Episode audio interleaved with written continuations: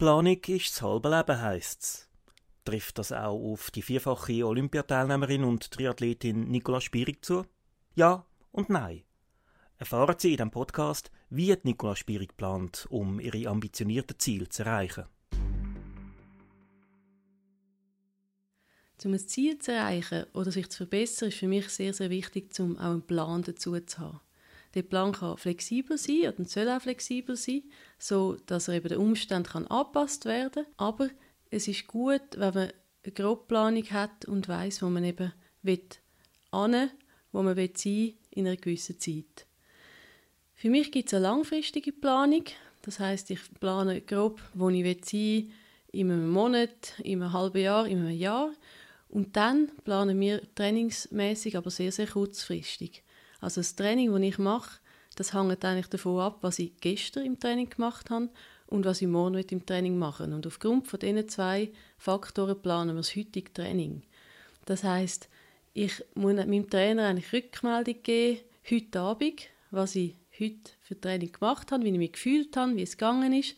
Und aufgrund von dem planet er dann das Morning-Training. Das ist also sehr, sehr kurzfristig, ähm, ein bisschen ungewöhnlich. Andere Athleten haben einen Wochenplan oder einen Monatsplan.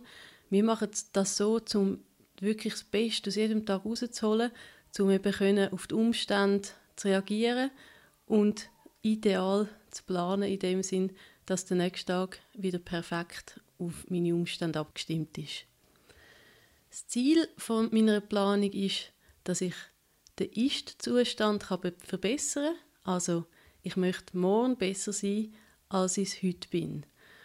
Und das kann natürlich ändern, das ist aber auch gut so. Also ich kann schauen, wie fit bin ich heute und was muss ich machen, um eben fitter zu werden auf nächste Woche, auf nächsten Monat, auf nächstes Jahr und kann so kontinuierlich immer ein bisschen näher kommen an mein Ziel.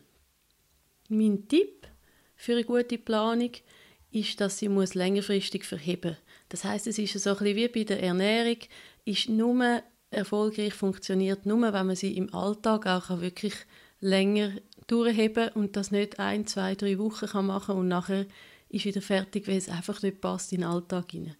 Das muss bei der Planung vom Training oder ich denke auch, wenn man ein anderes Ziel hat, wenn man auch in der Arbeitswelt, im Alltag, soll man so planen, dass man sich wohlfühlt damit. Wenn es zwei Trainings sind pro Woche, dann sollen das zwei Trainings sein. Wenn man sagt, mal, ich kann auch vier Trainings machen, soll man vier Trainings einplanen.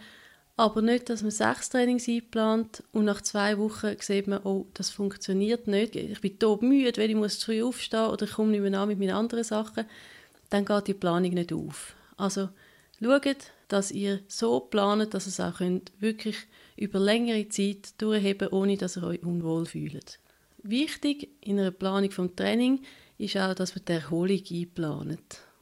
Viele, viele Athleten schauen nur aufs Training selber, was das ideale Training ist und vergessen dabei, dass das Training eigentlich nur etwas bringt, wenn man sich zwischendrin auch erholen kann. Die Verbesserung kommt eigentlich mit der Erholung und nicht mit dem Training.